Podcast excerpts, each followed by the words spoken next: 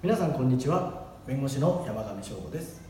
今回は皆さんも CM でよくご覧になってるかと思うんですけどあの過払い金ですね。あれ一体何なのってお話をさせていただきたいと思います。あのサラ金とか、まあ、サラ金って言い方しましたけど消費者金融業者ですね。から、まあ、昔お金を借りてらっしゃって、まあ、ずっとこう返済をされてた方っていうのが、まあ、この過払い金っていうのの対象になる可能性があるわけなんですけれども全然ね消費者金融とか全然接点がなかったっていうことはあんまり関心がないことかもしれません。ただちょっとねこれ大事な話も入っているので是非ご覧いただきたいと思います。まずですねこの過払い金っていうのはきっかけはですね。大事な法律があって利息制限法っていうのがあるんですね。この利息制限法っていうのは何かっていうとお金を貸す時に利息っていうのをつけることがあると思うんですけどこの利息については上限として15%から20%、まあ、これあの貸す金額によって決まってくるんですけどこういうふうに上限を決めてるんですね。でこれ以上の利息取っちゃいけませんよっていうのが利息制限法です。でこれがまあ非常に重要な法律となっています。でただですねこの利息制限法ってね15からまあ20%これ以上取っちゃいけませんよって決めてる割にですね刑罰を決めてないんですよね。だから正直言うと別にあの刑罰を受けてないからいいやということでこれを守らなかった業者がいっぱいいたわけですね。で刑罰が定まっているものというと出資法っていうのがですね。この出資法っていうのはですねあの利息についても定めていて、まあ、前ですね以前改正される前は29.2%を超えたら刑罰ですよっていうふうに定めてたんですね。で今はまあ20%になってるんですけど、まあ、前はとにかく29.2%を超えたら刑罰ですというふうに言ってました。なのでそうするとですね利息制限法の例えばこの15から20を超えてもですねずっと処罰されないわけですねこの29.2を超えなければですね。なので、えー、多くの,、まあその消費者金融業者のサラ金業者とかですね。あのこの間これいわゆるグレーゾーン金利っていうんですけどこの利息制限法と出資法の間のね刑罰が課されない、えー、けど利息制限法違反のところの、えー、利息をですねその契約書とかで定めてそれでその利息をずっと取ってたわけですね。これ本当は法律上利息制限法に違反しが取っちゃいけないんですよね。でもまあ、まああのね、みんな借りてる人をね法律の知識なんかないから分かんないだろうということでそういうふうに決めてたわけですね。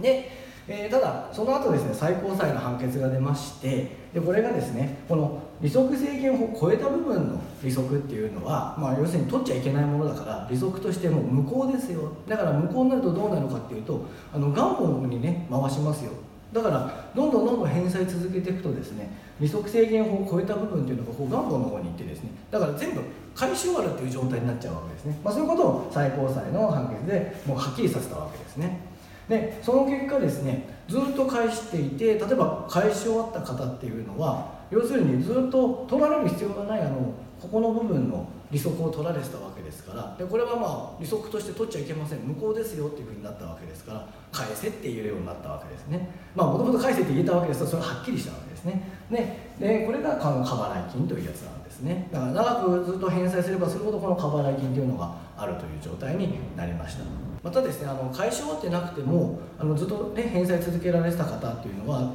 あのそういった消費者金融業者の計算でまだあなた解消終わってませんよみたいな連絡でですねそれに従ってこう返済されてたわけですよね。でまだ終わんないなみたいな感じでやってたんだけど結局後でね例えば弁護士に、ね、相談して聞いてみたらいやこれもうね経済者が解消終わってますよみたいなことになったわけですねなのであの全部返し終わったって人じゃなくてもですねこの過払い金逆にもう実際には返し終わっていてこの過払い金がありましたなんていうケースが、まあ、たくさん出てきたわけですね。それであの、まあ、弁護士である司法書士さんとかが、まあえー、代理してこういうふうに過払い金の返還請求をするっていうのが、まあ、一つのね大きなビジネスになっていったということになります。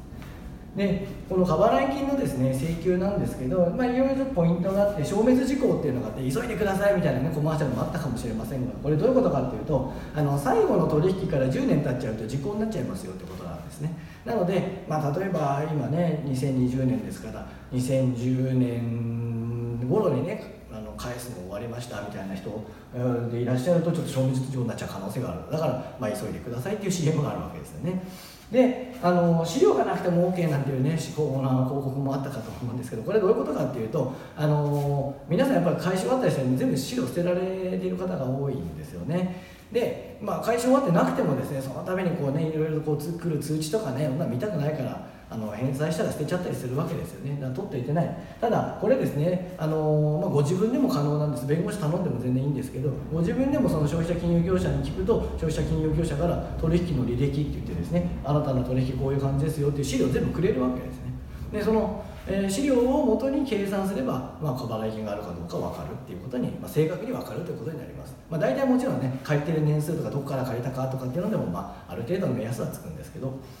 ただですねこれあのご自分でもしやるっていうふうになると、あの、相手がですねまあ、結構前の、ね貸えー、貸金業者が結構経営的苦しい時によく言われた反論なんですけどね。うちお金ありませんっていう反論よくあったんですよね。で今ね大手だったら多分大丈夫かもしれませんけどあのかつてねやっぱりいろんな小さい貸金業者もいてねあの消費者金融業者もいたんでそういうとこはもうね決まってお金ありませんってすぐに反論してきたんですね。でそういう場合はですねあの話し合いだと拉致開かないから裁判しなきゃいけないっていうふうになったりもしていました。あのまあ、こうやってですねいろいろ、まあ、消費者金融側の方もですねいろいろ反論とかをしてきますのでなかなかご自分で裁判やるというのは非常に難しいところもあるかもしれません。でこの話ですねあのサラ金とか、まあ、消費者金融業者から借りたことないよとかねキャッシングとかしたことないよっていう人にとってはあまり縁がないお話なのかなと思うかもしれませんがこれ非常に大事なことはですねやっぱりですねあの日本でもですねみんな法律知らないと思ったらいろんな会社がこうやってですねあの違法なことでも平気でやってくるということなわけですよね。日本ではそういう社会なんですよね。知識がないとですねやっぱり不利なことになる可能性があるということです、えー、そこをまずねお伝えしたくてこれ、えー、お話しさせていただきました。